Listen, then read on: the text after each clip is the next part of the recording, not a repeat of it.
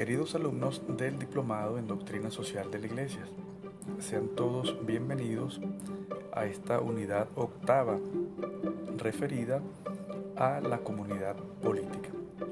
Les habla el profesor Jonathan García Nieves y en esta oportunidad vamos a referirnos al primer tema de esta unidad 8, que son los aspectos bíblicos acerca de la comunidad política. El primer punto está relacionado con los aspectos eh, del señorío de Dios, aspectos relacionados con el señorío de Dios. Nos enseña el magisterio eh, social de la iglesia que el pueblo de Israel en la fase inicial de su historia no tenía rey, como si lo tenían los otros pueblos de su tiempo. Esto ocurría porque el pueblo de Israel solo reconocía, solo reconoce el señorío de Yahvé.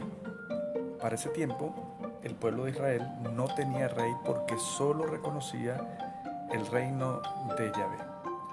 No obstante, por razones naturales del orden social, siempre hay un liderazgo y para ese tiempo, cuando el pueblo de Israel no tenía un eh, rey, entonces Dios igualmente intervenía en la historia, pero a través de hombres carismáticos. No tenían el, rol eh, real, o sea, no eran reyes, pero sí eran líderes del pueblo de Israel. Cuando Israel decide tener un rey, esto es muy importante, lo hace con una concepción diferente a los otros pueblos no establece el pueblo de Israel para sí un reinado común como el, de los pueblos de su tiempo, sino lo hace con una concepción diferente. ¿Qué hace diferente a esta concepción del pueblo de Israel con respecto a la figura eh, del rey? Pues son cuatro elementos. El primero es que el rey es elegido por Yahvé. Se entiende que el rey es un representante elegido por Dios mismo más que por el propio pueblo. Segundo, el rey es consagrado por Yahvé, es ungido, por eso es que el rey es ungido por el sumo sacerdote, porque se entiende que es Dios que lo está consagrando para el servicio del pueblo, para un ministerio, que es conducir eh, al pueblo en, en sus realidades temporales, al pueblo de Dios. El tercer elemento es que el rey de Israel es visto como hijo de Dios. Por lo tanto, estamos hablando de una prefiguración del reinado de Jesucristo, que es el Hijo de Dios, que encarnado se hace rey de Israel. Entonces, recapitulando, primero, el rey es elegido por Yahvé, por Dios. Segundo, es consagrado por Yahvé, ¿verdad? Eh, una vez que es ungido para que empiece a ejercer el, poder real. Y tercero, es concebido, es visto, reputado como hijo de Dios. En este caso, eh, comentaba, es una prefiguración de ese reinado de nuestro Señor Jesucristo que una vez encarnado, entonces es Dios Hijo y es rey del, pueblo de, del pueblo de Dios, el pueblo de Israel. El cuarto elemento es que el rey deberá hacer visible el señorío de Dios y su diseño de salvación. Esto es sumamente importante. No es cualquier ejercicio del, poder real, del poder mm, del monarca, sino que debe ser ejercido ese poder de manera que haga visible el señorío de Dios. Es decir, que la, la soberanía es de Dios, la autoridad es de Dios y el rey pasa a ser un representante, un agente que debe hacer visible ese señorío. ¿De qué manera? Pues procurando el bien común, porque Dios establece un orden social, ¿verdad? Un orden natural en el que evidentemente Dios lo que desea es que haya orden, que haya bienestar y que haya bien común. Pero además de hacer eh, visible ese señorío de Dios, el rey debe también hacer visible su diseño de salvación, es decir, el diseño de Dios para salvar al hombre. Entonces pasa el rey a ser un, agente mm, del plan de salvación que tiene Dios para la humanidad.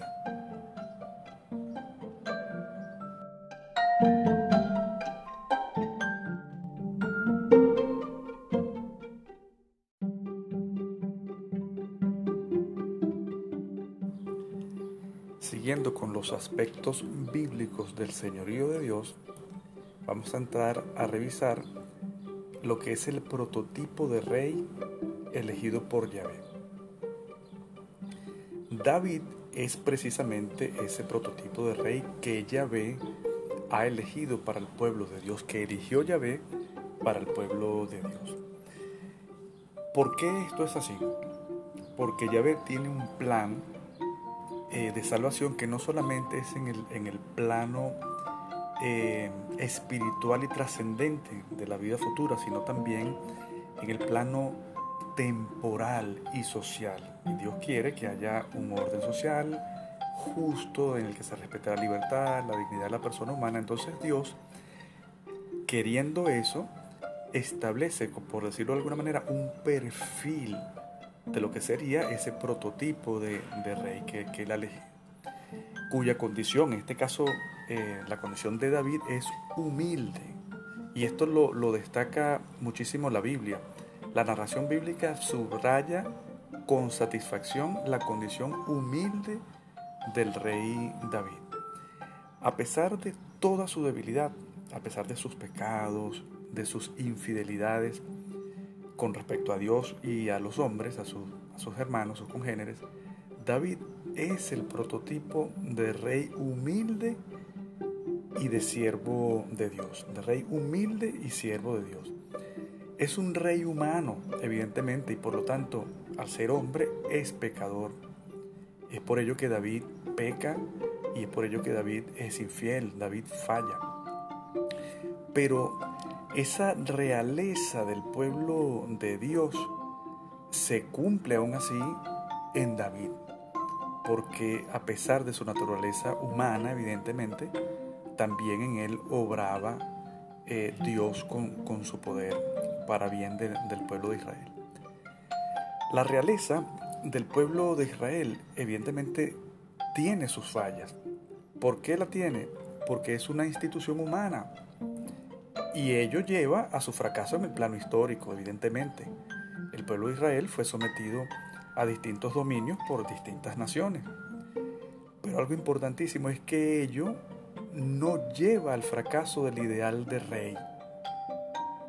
Es decir, si bien por la naturaleza humana de la institución del rey de Israel, eh, eh, la, realeza ha, llevado a un fracaso, eh, ha, incurrido en un fracaso en el plano histórico, en el que el pueblo de Israel no ha visto satisfechas todas sus aspiraciones de bien común, de justicia, de libertad, ello no ha, no ha llevado, ello no lleva al fracaso del ideal de rey que, fiel a Dios, fiel a Yahvé, ha de gobernar con sabiduría y realizar la justicia.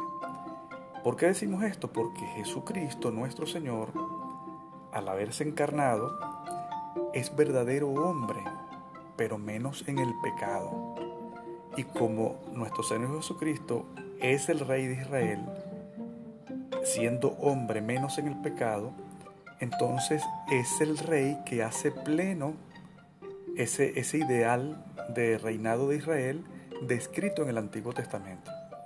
Esos cuatro elementos que referimos anteriormente, que son que el rey es elegido, que es consagrado, que el rey es hijo y que tiene como misión hacer visible el señorío de Dios y su diseño de salvación, se cumple de manera plena en Jesucristo. Es por ello que la iglesia afirma que nuestro Señor, verdadero hombre, pues hace pleno el, el ideal del rey descrito, del rey de Israel que ha sido descrito en el Antiguo Testamento.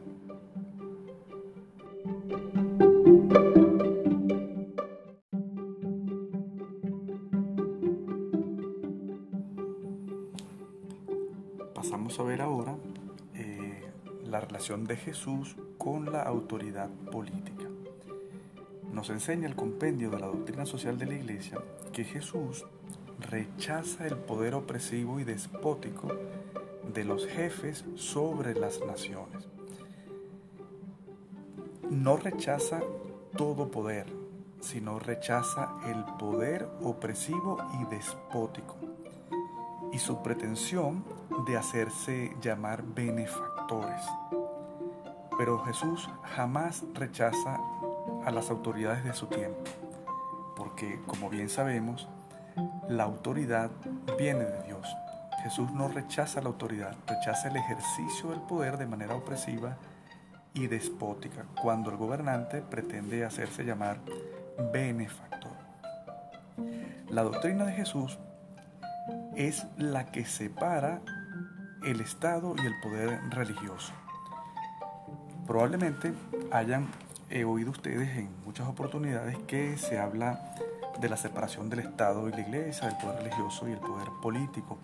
Y se tiende a hacer referencia a que esto se ha logrado eh, combatiendo a la Iglesia, o sea, imponiéndose eh, la sociedad civil, por decirlo de alguna manera, la sociedad política, al poder religioso. Pero ello no es así, porque la doctrina que separa el Estado y el poder religioso es precisamente enseñada eh, por Jesucristo, es una enseñanza cristiana, cuando nos dice, dar al César lo que es del César y a Dios lo que es de Dios. Entonces, el Estado laico no es de la autoría del laicismo, esto es muy importante precisarlo. El Estado laico no es autoría del laicismo, esa autoría es producto de la propia concepción cristiana del poder político. Aquí hay que distinguir laicismo de laicidad. La laicidad es el carácter laico que tiene el Estado, pero el laicismo, es decir, un Estado no vinculado a la, iglesia, pero el laicismo ya es una corriente de pensamiento que pretende eh, excluir totalmente de la, vida política, evidentemente en este caso de la moral, eh, a toda referencia a Dios. Entonces, es producto no del laicismo, de esa corriente de pensamiento, sino de la propia concepción cristiana, porque es Jesucristo quien dos mil años antes ya nos está diciendo que a Dios lo que es de Dios y al César lo que es del César. A partir de esta enseñanza debemos nosotros tener muy claro que la tributación, es decir, el pago de impuestos, contribuciones fiscales, tasas, esos pagos que se hacen al Estado, eh, esa tributación no es injusta per se, es decir, no es injusta por sí misma. Eh, no se trata de que el Estado esté arrebatándonos de manera injusta y casi que un robo en sí mismo el, nuestro dinero por la vía de los impuestos. De lo que se trata es de un instrumento para el bien común. El bien común requiere del aporte, de la participación de todos los miembros de la comunidad política, requiere de la solidaridad, cada uno según su capacidad contributiva, y esto lo cumplimos desde la moral cristiana en, eh, en la tributación. Entonces, en sí mismo el que, está, el, que el Estado tenga un poder de establecer impuestos no es algo malo, no es malo per se. Todo lo contrario, es un instrumento para el bien común, eso es su naturaleza. Pero si esta tributación, si el Estado recauda impuestos, pero no atendiendo al bien común, sino con otros fines para dedicarlo a cosas más bien dañinas, para la población o simplemente para que los gobernantes se enriquezcan y se lo roben su riqueza al pueblo, entonces la tributación se hace inicua, se hace contraria a la moral cristiana, se hace contraria al plan de Dios. ¿Por qué se hace inicua la, tributación cuando es contra el bien común? Porque se transforma sencillamente en una manera de abuso de poder, se transforma en expolio institucionalizado expolio, se roba al pueblo, se roba al pobre, se roba a, todos los, ciudadanos de, un país determinado y, además de manera institucionalizada. Es decir, se, hacen instituciones mediante ley para que el robo se haga no a una persona, sino a la generalidad de la población, aparte de eso de manera obligatoria y exigible por la fuerza pública. Es decir, estaríamos hablando de una tributación inicua cuando hay una estructura de poder, toda una legislación y un poder eh, de fuerza del Estado para legalizar el robo de los gobernantes inicuos eh, a gran escala. Jesús nuestro Señor, el Mesías eh, prometido, ha combatido y derrotado la tentación del mesianismo político. Esto significa que en la, en la propia naturaleza del, del, ejercicio político hay una tentación que le es eh, inherente y es el mesianismo, el mesianismo político, que está caracterizado por el dominio sobre las naciones, el dominio sobre la población. Nuestro Señor nos ha enseñado que su reino no es de este mundo. Él lo dijo claramente en el Evangelio, mi reino no es de este mundo. Con ello Jesucristo deja el ámbito político, es decir, el orden político de la sociedad, la comunidad política, esa realidad temporal que llamamos comunidad política, la deja a la responsabilidad exclusivamente humana. Lo que acontece en la comunidad política no es obra de Dios ni es voluntad de Dios, es efecto de una causa humana. El hombre en su libertad actúa para elegir gobernantes, para revocar gobernantes, o eh, para imponer gobernantes inicuos o también para, de manera, por la razón que sea, por cobardía, por temor, lo que sea, no intentar derrocarlo. Por lo tanto, es una realidad que no está en manos de Dios, sino es una realidad temporal en la que Dios respeta nuestro, nuestro libre albedrío. El hombre, eh, con su conversión, el ciudadano, el hombre ciudadano con su conversión a Jesucristo, debe adecuar esa realidad temporal al plan de Dios. Es decir, esa realidad temporal que llamamos la comunidad política tiene que ser adecuada al plan de Dios, porque la comunidad política no es otra cosa que la expresión organizada a, mayor nivel de la propia dimensión social del hombre. Y Dios creó al hombre como un ser social, por lo tanto, estableció un orden social que es que está inscrito en, la naturaleza humana. Nuestro Señor Jesucristo revela lo que es la relación del, gobernante con el servicio. De hecho, Jesús se revela, Él siendo el rey, hijo de Dios por supuesto y rey, se revela como servidor. Nuestro Señor llama a sus discípulos a hacerse los últimos y a servir a todos. Les llama al servicio, no a que se sirvan ellos de, los demás. De hecho, nuestro Señor dice de manera muy contundente que el que quiera ser gobernante de una nación, que se haga servidor de su pueblo.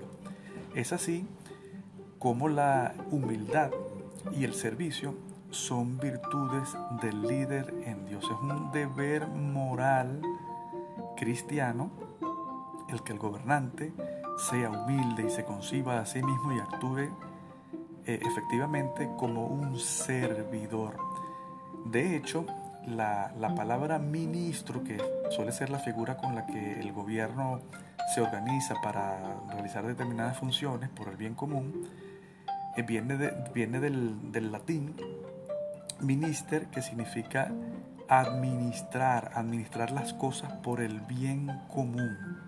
Eso es eh, la noción cristiana de un gobernante. Entonces, Jesús, que es el Mesías prometido por Dios, como lo hemos dicho, combatió y derrotó la tentación. Recordemos que una de las tentaciones en el desierto que el demonio hace a nuestro Señor es precisamente darle todo el, poder político. Y él, no, él lo rechaza, no lo acepta, porque primero porque no lo necesita, Él es Dios, está por encima de toda esta realidad temporal pero además porque Él vino con una misión y esa misión era dar la salvación, dar a establecer el reino, pero Él consciente de que su reino no es de este mundo. No obstante, ello nos llama a nosotros como cristianos a que no es que vamos a dejar que las cosas transcurran de manera injusta y inicua en la realidad temporal, sino que si bien el reino de Jesucristo no es de este mundo, nosotros tenemos que aproximar, que acercar el reino de Dios en la tierra, en la sociedad, en el orden político, porque es lo que Dios desea. Es el plan original de Dios y es el plan de salvación. Que haya una sociedad justa, ordenada, en la que se respete la, dignidad humana y evidentemente en la que haya libertad.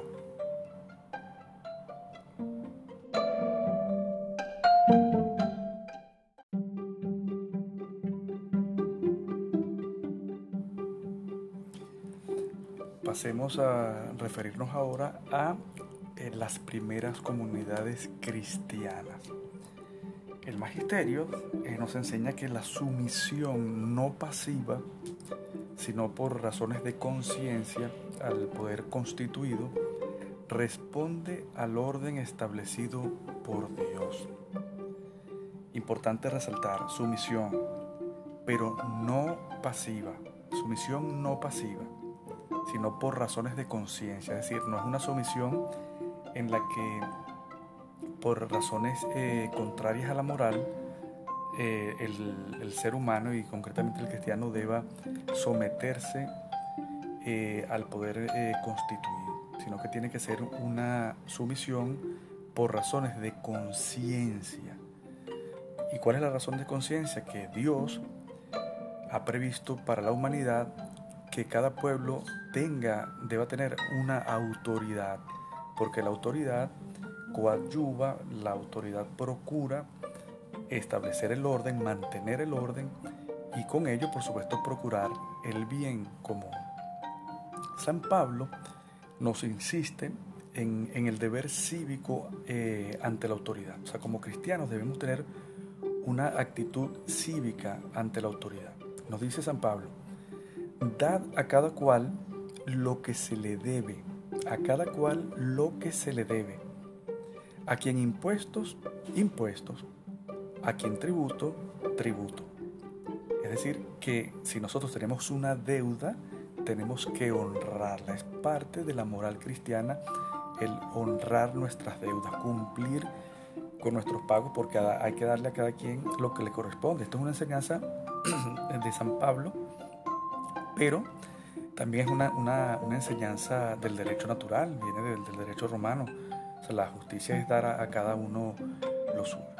Pero algo importantísimo, no se trata de una legitimación a todo poder, sino de una exhortación a los cristianos de parte de San Pablo para que procuremos el bien ante todos los hombres y particularmente contribuyamos con el bien común.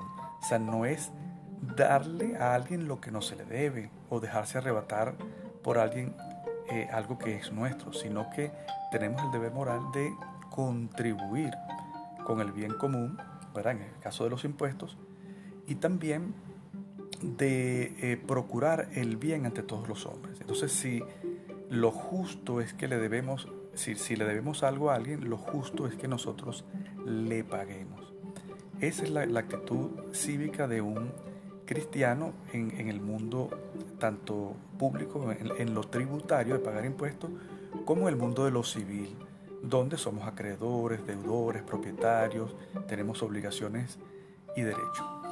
El bien común opera como justificación de la potestad tributaria del Estado. ¿Qué significa la potestad tributaria del Estado? Ese poder que tiene todo Estado de establecer tributos, de establecer impuestos, contribuciones, tasas que el ciudadano debe pagar para el sostenimiento de las cargas públicas. Los impuestos son un deber eh, de, toda la comunidad de, de participar cada uno según sus capacidades en el sostenimiento de los asuntos públicos. Por lo tanto, la potestad tributaria, ese poder de establecer impuestos y de recaudarlos y cobrarlos, opera para el bien común. No es entonces, eh, no se trata entonces de una sumisión por mero poder, sino un acto de conciencia. Yo no solamente pago los impuestos porque me pueden establecer una multa o me pueden embargar, sino que pago los impuestos porque como acto de conciencia sé que debo participar, sé que debo contribuir al bien eh, común.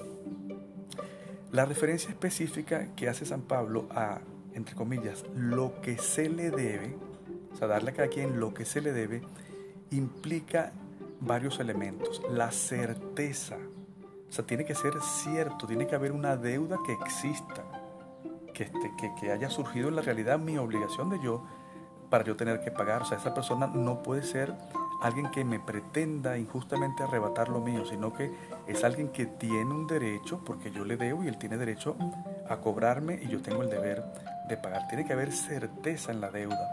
Además, tiene que haber justicia. ¿Por qué tiene que haber justicia? Porque puede que la deuda sea cierta, pero el, el compromiso no era pagarlo hoy, sino pagarlo en una semana. Entonces no es justo que me exijan el pago hoy. También tiene que haber una legitimidad. Es decir, la persona que me está cobrando es a quien yo le debo. Esa persona puede decir que le pague porque él es el hijo de X persona, pero tiene que demostrarme que el, padre lo autorizó o que el padre falleció para que yo le pague. Esto conlleva que debe haber una, exigibilidad del deber. O sea, que tiene, yo debo, tengo una deuda, pero no solamente la tengo, que está comprobada, la tengo en conciencia, sino que además la persona que me está cobrando es a quien yo le debo pagar. No se debe, ¿verdad? Si, si no se debe, si, si yo no soy, si nadie, si nosotros no somos eh, deudores de una persona, que por supuesto es nuestro acreedor, hay un derecho natural a negarse al pago. Recuerden que el derecho natural no es otra cosa que el orden divino, el, el orden que Dios ha establecido para la sociedad y que lo ha inscrito en, el corazón del hombre. Todo, ser humano, sin que le den clases de derecho, ni de teología, ni de, ni de filosofía, eh, sabe en su conciencia que si alguien le prestó algo debe devolverlo. Eso es el derecho natural. Entonces, si no debemos, tenemos derecho natural a negarnos a, cualquier pago que, que nos esté siendo exigido. Tenemos en términos jurídicos, en términos de derecho, tenemos el, derecho de oponer excepción. O sea, tú me cobras, pero yo, yo me excepciono, digo, no, yo no te debo por tal razón. O sí te debo, pero no es hoy el día eh, de pago.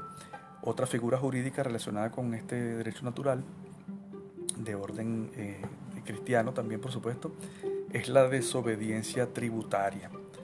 Cuando eh, un Estado está cobrando impuestos de manera arbitraria, injusta, hay un deber de desobediencia porque la, autoridad debe ser eh, obedecida, pero cuando es legítima. Si estamos en caso de, de una usurpación de la autoridad, evidentemente el pueblo no está obligado moralmente al pago de los impuestos. Sabemos que podría haber el caso en que por temor a las represalias, bueno, pues nada se pague, pero no sería otra cosa eso que un incumplimiento del mandamiento de no robarás de parte de ese usurpador que está cobrando indebidamente los impuestos o de, ese gobernante que se está cobrando exageradamente eh, las cargas tributarias. Eso es una, una violación del, deber, del mandamiento de, no robarás, es la, es la contrapartida. El no robarás implica un derecho correlativo a no pagar eh, si no se debe, porque si no se está, se está incurriendo en, el mismo sistema de pecado. La autoridad legítima es la única a quien se le debe, como decía San Pablo, cito, lo suyo. Es decir, lo que es suyo, no lo que es de otro.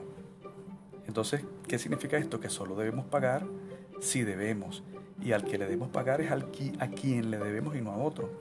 Entonces puede que haya un error en la persona, eh, que alguien esté procurando que le paguemos a quien no le debemos. Puede haber también usurpación de la autoridad, como pasa en, algunos países, incluyendo el de Venezuela, que bien, sin duda hay una usurpación de la autoridad. Entonces quien nos está cobrando los impuestos a los venezolanos tiene falta de cualidad jurídica. No le debemos y el pueblo tiene derecho a la desobediencia tributaria. Esto desde el punto de vista moral y también constitucional. No obstante, sabemos que la realidad sociopolítica hace que muchas personas tengan que, por, la sumisión precisamente a, estos regímenes totalitarios, arbitrarios y con tanta fuerza eh, física, eh, eh, pueden evidentemente hacer que el, pueblo no tenga otra opción que, que dejarse robar su dinero. Ya no es una tributación legítima, sino una tolerancia al robo por, por, el instinto de, de, supervivencia. En la moral cristiana, la sumisión solo, debe, solo se debe activar por la conciencia de la deuda, una conciencia de vital o de débito, o sea, por una condición de deudor. Si no tenemos condición de deudor, esa sumisión es eh, contraria a la moral cristiana. No solamente de parte del que la está imponiendo, sino incluso del que se está sometiendo. Si se puede, si hay las condiciones para, para rebelarse ante ello, eh, hay que hacerlo, es, deber cristiano. Por su parte, eh, San Pedro también nos exhorta en, en, el Nuevo Testamento, una de sus cartas, nos exhorta a nosotros los cristianos a permanecer sometidos, cito, a causa del Señor a toda institución humana. Esto es importantísimo porque se generan malas interpretaciones.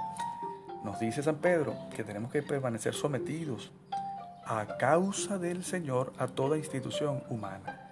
Pero ojo, algo sumamente importante. Esto debe ser entendido en el supuesto de la autoridad legítima en el desempeño. Autoridad legítima en el desempeño, ya que el mismo Pedro, el mismo apóstol, refiere que el rey y los gobernantes a quienes nosotros tenemos que pagar los tributos, están para, cito, entre comillas, el castigo de los que obran mal y alabanza de los que obran bien. Es decir, que el gobernante legítimo y a quien reconocemos la autoridad que viene de Dios es aquel que castiga a los que obran mal y alaba a los que obran bien. Es decir, cuando es un gobierno del bien. Pero si es un gobierno que obra mal, pero no por torpeza, por error, sino que obra con dolo, con mala intención, como ocurre en algunos de nuestros países, concretamente en el caso venezolano que, que lo he vivido, que lo he padecido junto a, a todos mis, mis conciudadanos. Entonces, ese gobierno que obra el mal y que no alaba a los que obran el bien, sino a los que obran el mal, entonces no es la institución humana a la que nosotros tenemos que permanecer sometidos a causa del Señor. No es moral entonces respetar a la autoridad tiránica, todo lo contrario, es deber cristiano luchar contra ella por el bien común, porque la autoridad tiránica eh, está contrariando el plan de Dios para la sociedad, para la humanidad, y entonces nosotros, por misión cristiana, debemos luchar contra toda estructura de pecado, precisamente para el restablecimiento del el adelanto del reino de Dios en la tierra. Eh, no se trata entonces eh, de una obediencia mejor dicho, se trata eh, más bien entonces de, una obediencia libre, no una obediencia por sumisión, por la fuerza, sino una obediencia libre y responsable desde la conciencia. Una obediencia libre y responsable a una autoridad que hace respetar la justicia, asegurando el bien común. Entonces es así como nosotros podemos determinar si en efecto estamos eh, moralmente obligados al pago eh, del impuesto. Hay que verificar si realmente estamos ante la autoridad legítima. ¿Y cómo lo sabemos? Pues si esa autoridad hace respetar la justicia, se asegura el bien común. Es esta y no otra la concepción de la obediencia a la autoridad conforme al plan de Dios para la humanidad.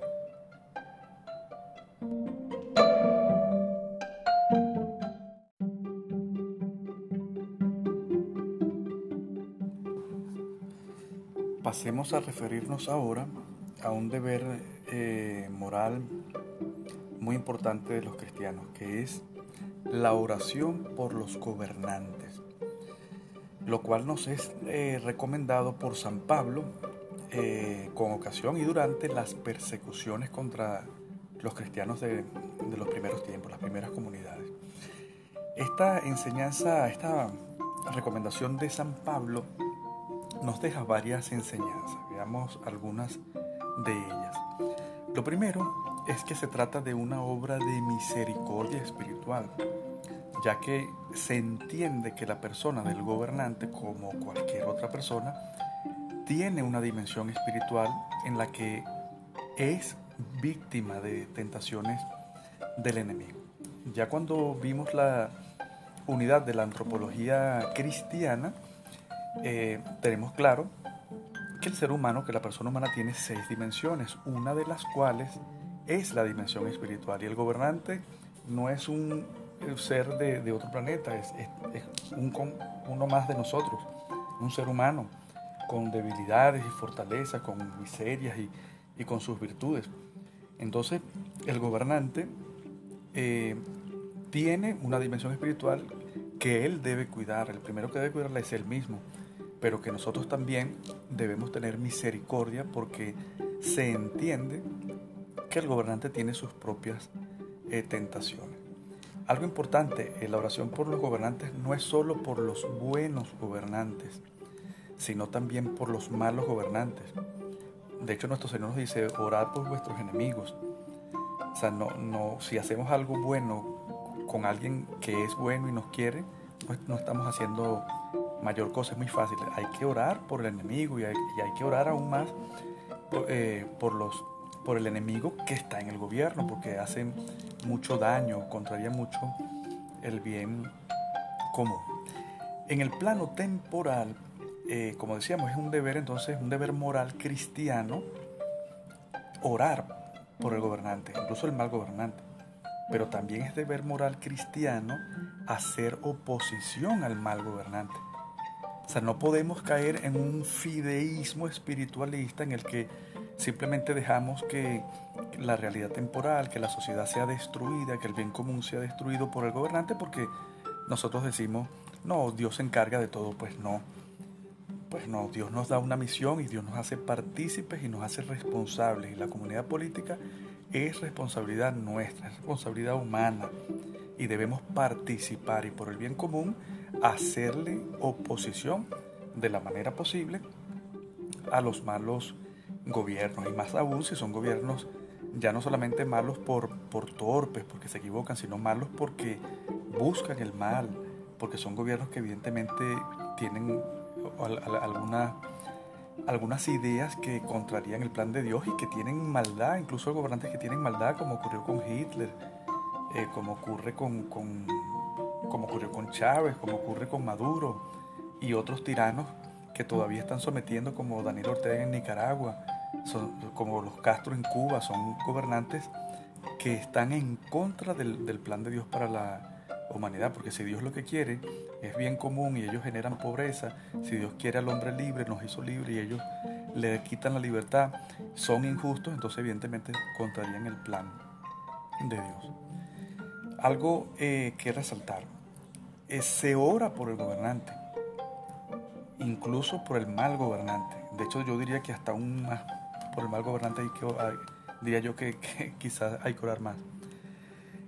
Pero no por sus intenciones, aquí hay que distinguir. Recuerden que cuando uno ora por el Papa, bueno, ya tenemos esa fórmula de que uno ora por el Papa y sus intenciones, porque entendemos que el Espíritu Santo es el rector de la iglesia y obra en el Papa y siempre las intenciones del Papa han de ser eh, buenas pero los gobernantes en el plano temporal, eh, y más si son gobernantes malos, malvados, tienen intenciones malas y malvadas. Entonces nosotros vamos a orar por él, para que haya un cambio en él, para que reciba la, luz de Dios, para que se convierta, pero no, no por sus intenciones.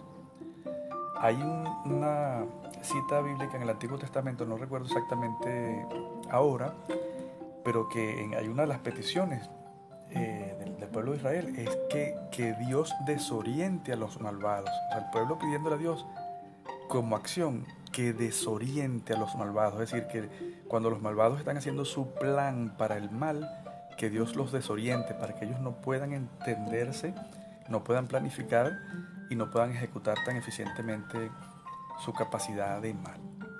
Entonces la petición eh, sugerida por San Pablo a los cristianos es que el gobernante garantice una vida pacífica y tranquila. Esto es algo muy importante, muy sutil, pero que tenemos que desentrañar en, su justa dimensión. ¿Qué nos está revelando, revelando Dios a través de San Pablo? Una petición. San Pablo nos pide que oremos por los gobernantes, nos los está sugiriendo. ¿verdad? Entonces, esa petición que nos sugiere San Pablo es precisamente orar por, orar por el gobernante para que éste garantice una vida pacífica y tranquila, que transcurra con toda piedad y dignidad. Es decir, oramos por el, gobernante no solo para que él se salve, se convierta, sino para que también su gestión al frente del, del gobierno garantice una vida pacífica, tranquila, que transcurra con toda piedad y dignidad. Esto eh, comporta una teología de la gobernabilidad. En términos de las ciencias políticas, la gobernabilidad es un conjunto de condiciones que deben existir en la sociedad, en la comunidad política, para que el gobierno sea estable. Evidentemente que un, sistema político en el que las personas eh, pasen hambruna, no tengan eh, acceso a la salud, sean apresados injustamente, esas condiciones van a hacer que en algún momento, tarde o temprano, el, pueblo se revele contra la tiranía. Entonces, para que haya gobernabilidad, tiene que haber justicia, como, como, como dice la, como decía eh, Juan Pablo II, para que haya paz debe haber justicia, porque la paz es obra de la justicia. Mientras no haya justicia, no va a haber paz. ¿Y qué es la paz en términos de, de, ciencias políticas? Gobernabilidad, condiciones de lo que dice San Pablo, condiciones de vida pacífica y tranquila que transcurra con toda piedad y dignidad. es una petición concreta que hay que hacerle a Dios cuando estamos orando por los gobernantes. Y otro detalle es que la gobernabilidad eh, no, depende solo del gobernante, es un, deber natural que tienen ellos porque tienen la autoridad, la ejercen, tienen el poder, pero además también de nosotros los ciudadanos, del gobernante y también de nosotros los gobernados que debemos generar esas condiciones, porque puede haber un gobierno que incluso sea muy bueno y pues que el, pueblo o alguna parte de él eh, haga revueltas injustas para generar caos y malestar.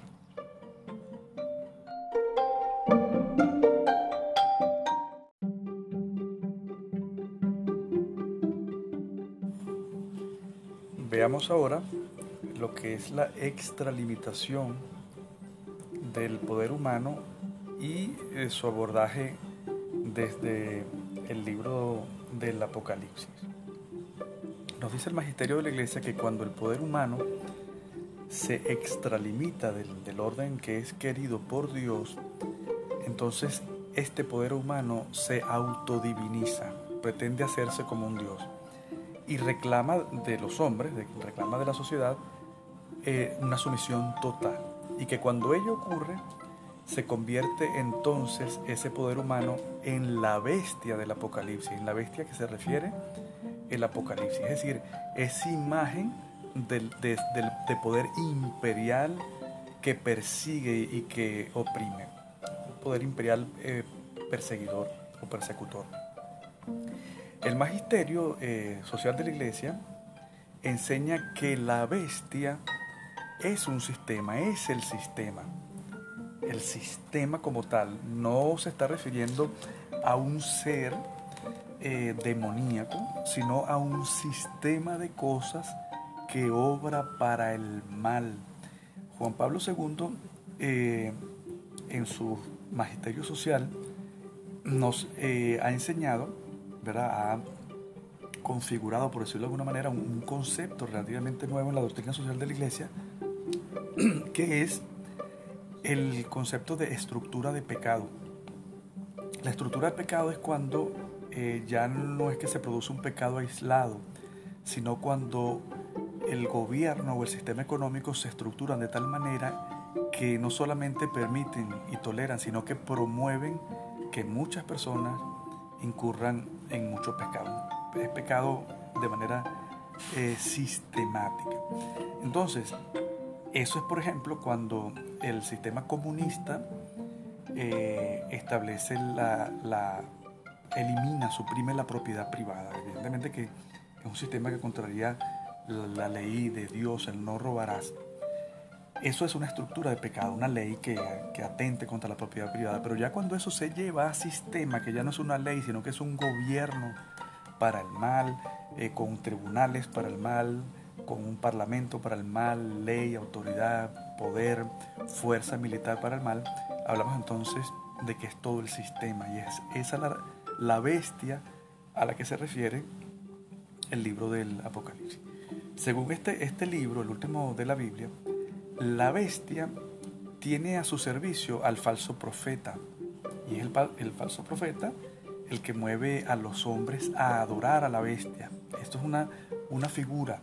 Hay un sistema inicuo y hay evidentemente un líder, ese falso profeta que estimula, que mueve, es el líder demagogo, que lleva al pueblo al resentimiento, que estimula el odio entre clases, la lucha de clases. Todo eso son manifestaciones de esa figura bíblica de la bestia. El absolutismo y el totalitarismo son manifestaciones eh, de sistemas políticos de la bestia apocalíptica, porque reprimen al hombre, lo someten y hasta le hacen, entre comillas, adorarle. Esto no solo desde el punto de vista figurativo, sino desde el punto de vista real. En el caso venezolano, estando Chávez en vida, se, se, le prendía velas y se le hacía oraciones. Y, y, cuando Chávez fallece, se le declara Padre Eterno. Y se le reza una, una, especie de oración de Padre Nuestro. Eh, y a todos nosotros los venezolanos nos consta. Entonces el sistema, ese sistema totalitario y absoluto que ha penetrado la sociedad en todos sus estados y grados, entonces ha llevado a que el venezolano, o muchos, gracias a Dios, no todo, pero, pero ha estimulado a que buena parte termine unos adorando a, a, Chávez como, como si fuera un dios y otros no adorándole, pero sí venerándole, como que si fuese una especie de, de figura eh, de deidad o, de santo que, a quien también le, le piden milagros. El gobernante totalitario entonces, en términos del Apocalipsis, es un falso profeta y sirve a la bestia que es el sistema, ese sistema inicuo que somete a la sociedad. Frente a ese poder, nos dice, nos dice el magisterio de la iglesia, que San Juan recomienda la, cito, entre comillas, la resistencia de los mártires. La resistencia de los mártires. Es decir, que nosotros como cristianos tenemos que, oponernos a, este tipo de sistemas, incluso dando la vida. Nos decía nuestro Señor, no hay amor más grande de aquel que da la vida por sus hermanos. Y la iglesia también nos enseña que tenemos el mandamiento de honrar padre y madre, el cual engloba a la patria. Patria viene de pater, que en latín significa padre, patria. Honrar a padre y madre. Entonces nosotros tenemos que defender la patria y procurar el bien común y defender a nuestros hermanos que están siendo sometidos por este tipo, este tipo de, de sistema. La palabra de Dios nos dice, del Génesis, solo al Señor tu Dios adorarás. Solo al Señor tu Dios adorarás. También nos dice, amarás a tu prójimo como a ti mismo. Estamos hablando de la caridad política la caridad ya vista no solo como que doy un pan al hambriento, sino que yo actúo en la comunidad política de una manera en que el bien común exista y que la persona ya no tenga necesidad de pedir en la calle, sino que tenga un trabajo que lo libere y que le permita, este, por principio de subsidiariedad, él mismo desarrollarse como persona. Eso es la caridad política. Entonces nosotros, entre el, entre el adorar a Dios sobre todas las cosas, solo a Dios adorarás, entre amar al prójimo hasta en la dimensión política, procurar el bien eh, común, honrar padre y madre, tenemos que dar testimonio cristiano en estas situaciones. Es así, entonces, como desde el punto de vista bíblico, concretamente del Apocalipsis, se hace un abordaje de lo que son estos sistemas totalitarios y absolutistas.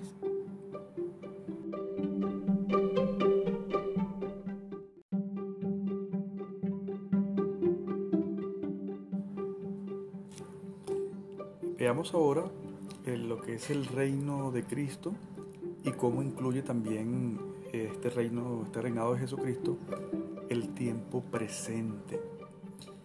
La autoridad humana, hemos dicho que eh, siempre es tentada por el demonio. O sea, la, dominación del pueblo es una tentación. Eh, la tentación de dominio no es solamente que es una tentación, sino que es con natural al ejercicio de la autoridad, así lo enseña la iglesia. Es decir, no es una tentación eventual en el gobernante, sino que es una tentación con natural al ejercicio de la autoridad. Incluso el buen gobernante y el gobernante noble va a tener la tentación en algún momento de dominación. Lo que pasa es que evidentemente en un camino de santidad, hablando en términos cristianos, cuando una persona es noble o, aún no siendo cristiana, cuando es una persona con valores, lo que la doctrina social de la iglesia refiere a personas de buena voluntad, vence, lucha contra esa, tentación, pero el propio ejercicio de la autoridad lleva implícito, de manera connatural, esa, esa, tentación. Es como cuando referimos a gajes del oficio, eso es propio de ese mundo, de esa esfera. El mismo Jesucristo fue tentado. Jesucristo como verdadero hombre, Dios encarnado es verdadero Dios y verdadero hombre. Y como verdadero hombre, rey de Israel, también fue tentado en esa condición de rey en, el desierto. O sea, fue tentado Jesucristo.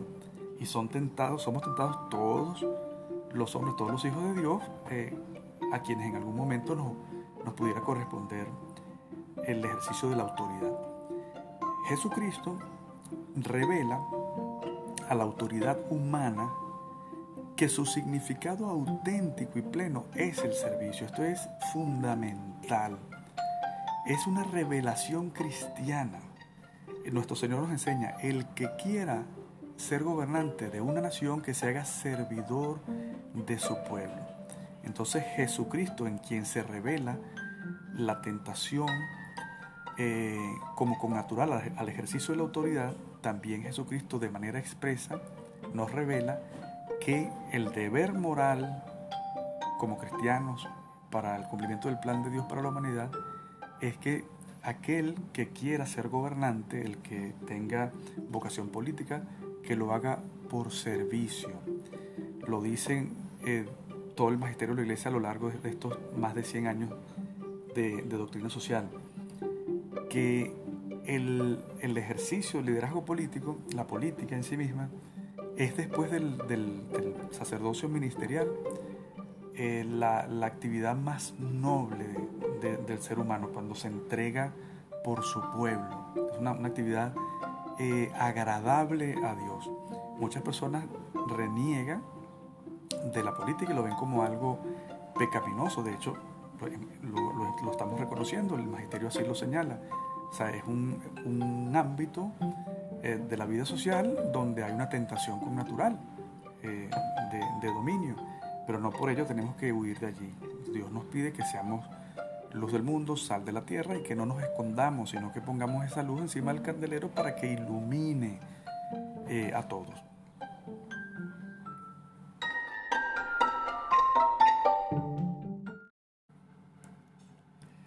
Ya para finalizar este primer tema de la unidad 8, vamos a comentar brevemente algunos tips sobre lo que llamamos la teología del poder y su desconcentración, la desconcentración del poder, cómo se distribuye o cómo se debe distribuir el poder. Nos enseña el compendio de la doctrina social de la Iglesia que la soberanía pertenece a Dios, el Señor. Sin embargo, eh, que no ha querido Dios retener para Él solo el ejercicio de todos los poderes. O sea, a, Él pertenece la soberanía, pero Él en su voluntad, de manera misteriosa porque así lo desea, Él ha querido eh, no retener ese poder todo solo para Él, sino repartirlo eh, entre, las, entre las criaturas e incluso entre Él mismo.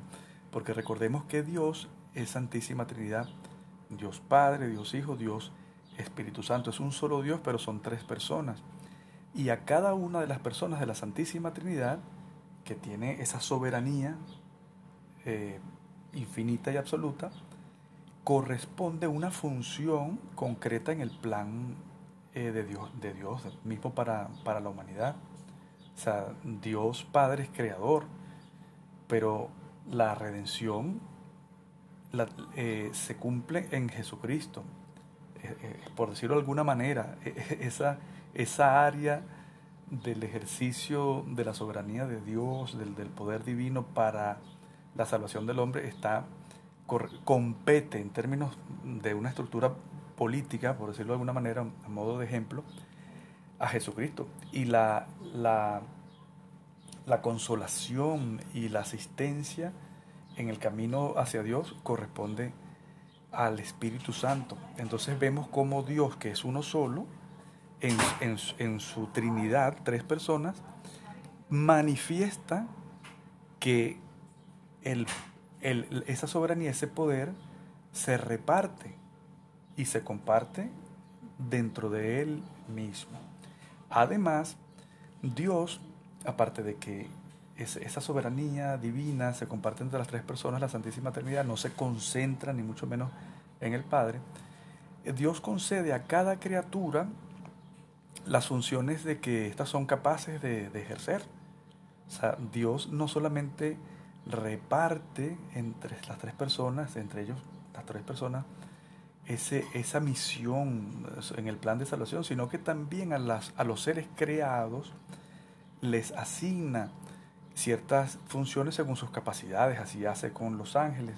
Por ejemplo, eh, el arcángel Gabriel, pues es su mensajero, no es otro sino Gabriel al que le compete ser el mensajero. Y a Miguel le corresponde combatir las fuerzas eh, del mal. Y ya en el, eso en el plano espiritual, los seres creados solamente en el plano espiritual, pero ya, en el plano eh, humano, nosotros los seres humanos, también Dios nos, asigna una misión según nuestras capacidades. Como nosotros somos imagen y semejanza suya, entonces somos, y Él es el Dios creador, nosotros somos seres creativos y Él nos llama a ser co-creadores. Entonces, cuando Dios nos pide que le pide al hombre que domine la tierra, con su ingenio, con su trabajo, le está llamando a co-crear entonces el, Dios hace partícipe al hombre de ese poder creador. Este eh, modelo de ejercicio del gobierno, nos enseña el magisterio de la iglesia, debe ser imitado en la vida social y concretamente en el orden político, eh, porque es el ámbito, el, ámbito, el ámbito político es parte de la dimensión eh, social. Entonces el hombre, imagen y semejanza de Dios, que por esa imagen y semejanza es convocado a ser co-creador y a establecer un, eh, a procurar un, orden social sensato en la, en la sociedad, entonces el hombre también es llamado por Dios a imitar en su vida social, en sus dimensiones económica, social, política, esa, esa, esa, esa característica, por decirlo de alguna manera, que tiene Dios que es que no retiene para sí el poder, sino que está abierto a dar participación. De hecho, uno de los principios de la doctrina social de la Iglesia es la, participación.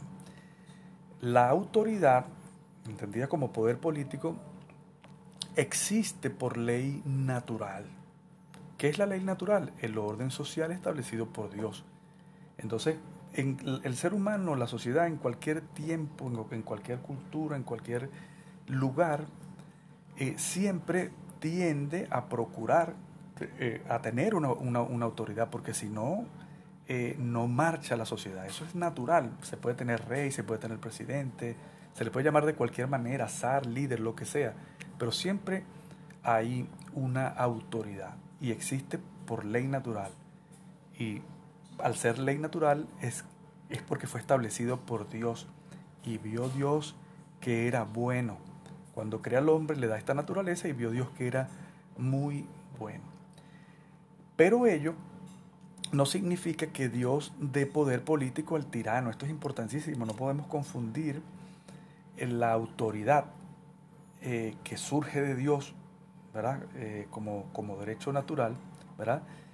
A el poder político del tirano. Lo que surge de Dios como derecho natural es la autoridad en el sentido o entendida como categoría, ¿verdad? derivada de la naturaleza humana y el orden natural de la sociedad. La autoridad como, como concepto, como categoría, la autoridad que recordemos que según lo que hemos visto, tiene que ser, eh, la autoridad solamente la tiene un, gobernante cuando es legítimo, no solamente, al menos en el caso democrático, cuando sea electo, sino cuando tenga un comportamiento, un desempeño legítimo. Eso se llama en ciencias políticas la legitimidad de desempeño, es decir, no basta con que te elijan democráticamente en unas elecciones transparentes y limpias, que, que las ganó el gobernante, sino que debe comportarse eh, respetando la dignidad humana, los derechos humanos, por supuesto el orden político establecido en la Constitución. Entonces, ratifico, por ello tenemos que estar muy pendientes. No significa que Dios dé poder político al tirano. Ese poder político del tirano lo tiene él porque lo arrebató a alguien ilegítimamente o porque el pueblo se lo concedió engañado o el pueblo también es parte del mismo problema como ocurrió en Venezuela con Chávez y el pueblo le dio el poder porque simplemente estaba, es un pueblo confundido y que se dejó llevar por un falso profeta. Entonces, ese poder político del tirano no lo concede Dios, lo concede el hombre, la sociedad. Lo que surge de Dios es la autoridad, entendida como una categoría conforme a la cual aquel gobernante que actúa con apego a la dignidad humana, con respeto a la, a la dignidad humana, a los valores cristianos, a los derechos humanos, es decir, que se hace legítimo en el ejercicio del poder, ese es el único gobernante al que, del que podemos decir que tiene esa autoridad, la única autoridad que viene de Dios y que siempre es buena.